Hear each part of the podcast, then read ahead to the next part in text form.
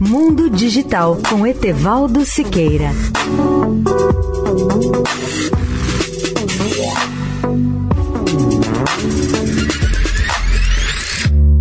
Olá, ouvintes da Rádio Eldorado.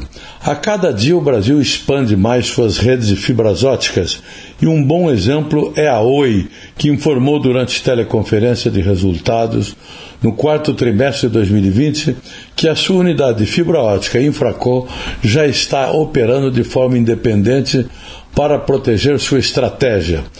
Segundo o presidente da Oi, Rodrigo Abreu, a empresa já fechou dois grandes contratos de rede neutra para fornecimento de links, com capacidade total de 326 gigabits por segundo em 218 cidades do país.